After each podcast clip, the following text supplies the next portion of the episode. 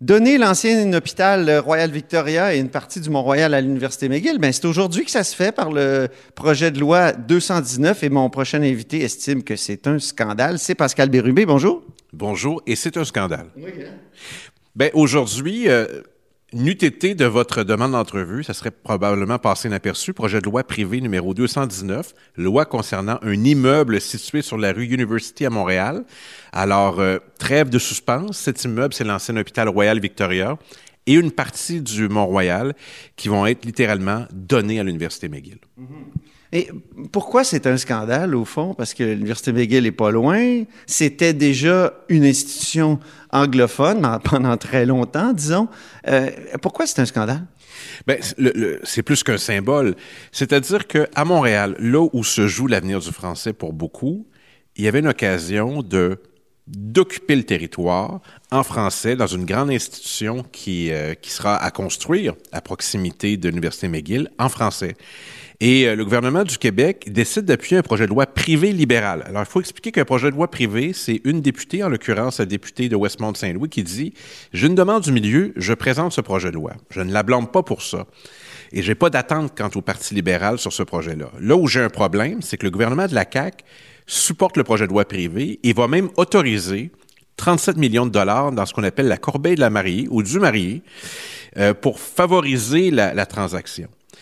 Là où j'en ai aussi, c'est qu'on n'a pas affaire à l'Université de Montréal ou à l'Université du Québec à Montréal de soumettre un projet pour utiliser ce, terrain très convoité pour les études supérieures. Ça allait de soi que ce soit McGill, et McGill qui, il faudra regarder les chiffres en termes de, fondation, a des montants records. Euh, ni l'Université de Montréal, ni l'UQAM reçoivent ça. n'a pas de problème financier. Mais là, on vient leur, leur donner un cadeau qui vaut une fortune. J'en ai contre ça. Et quand on débat de la loi 96 présentement, le symbole qu'on envoie est épouvantable. Et quand j'en parle avec le ministre responsable de la langue, il regarde à terre. Avec raison, il doit avoir honte comme moi. Mais il n'en demeure pas moins que le gouvernement de la CAQ va de l'avant avec ce projet. Et quant à moi, c'est scandaleux. Mais je répète, c'était une, institution anglophone auparavant, le Royal Victoria, qui a été déménagé au CUSUM. Donc, euh, en quoi ça, ça, ça, ça contribue à l'anglicisation? Ben, c'est-à-dire que euh, Montréal est le lieu d'un combat de tous les instants pour la vitalité du français. On avait une occasion de récupérer un, territoire pour envoyer un message très clair quant aux études supérieures en, français. Et ce, ce, terrain, ce lieu a une valeur importante. Si c'était une transaction privée uniquement, je pourrais dire, ben, les gens font ce qu'ils veulent. Mais là, le gouvernement du Québec est, fait partie de la transaction, autorise notamment à travers une loi de l'Assemblée nationale. Si la CAQ avait dit non, le projet de loi privé n'aurait aucune chance de passer. Donc, quant à moi, il est, il est complice de l'anglicisation de Montréal. Et il y a beaucoup de gens qui le disent également. Il y a des juristes, il y a des amis du Mont-Royal, il y a des gens pour qui le symbole envoyé est tellement épouvantable. Un peu comme Dawson, à qui on donne une rallonge financière pour euh, euh, agrandir son collège, lui qui est déjà le plus important, le plus populaire au Québec. Donc, c'est très contradictoire avec une volonté de protéger la langue à Montréal, de poser ce geste aujourd'hui. Alors, je ne sais pas quelle est la position de Québec solidaire, mais la mienne est clairement contre. Et le gouvernement de la CAQ qui laisse passer ça, je trouve ça, euh, je trouve ça honteux. C'est ça la, réaction qui me vient spontanément.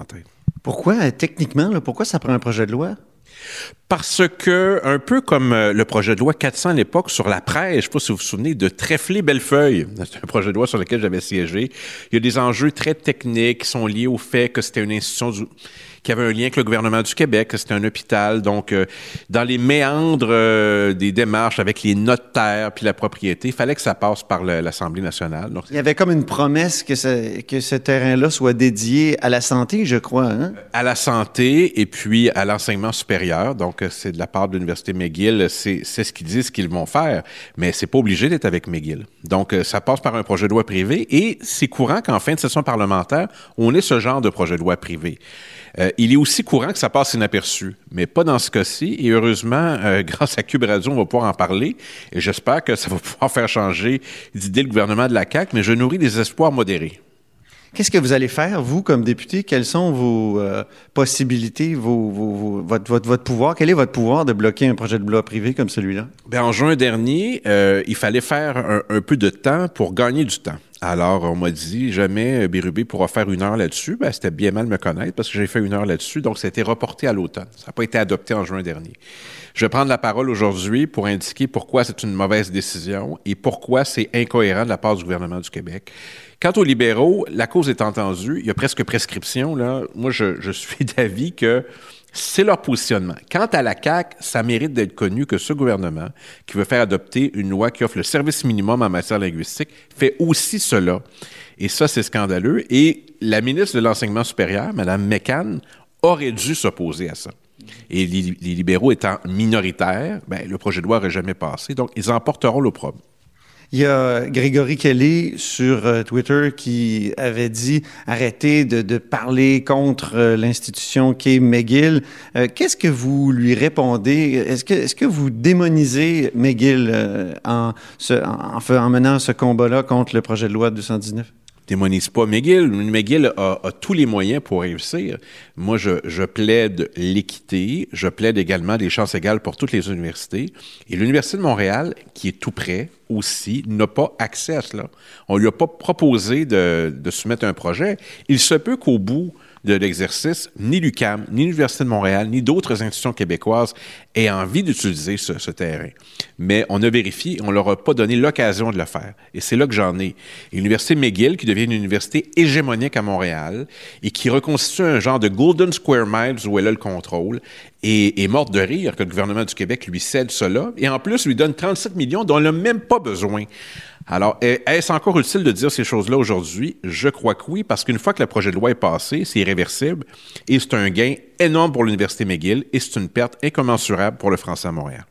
Merci beaucoup, Pascal Birbé.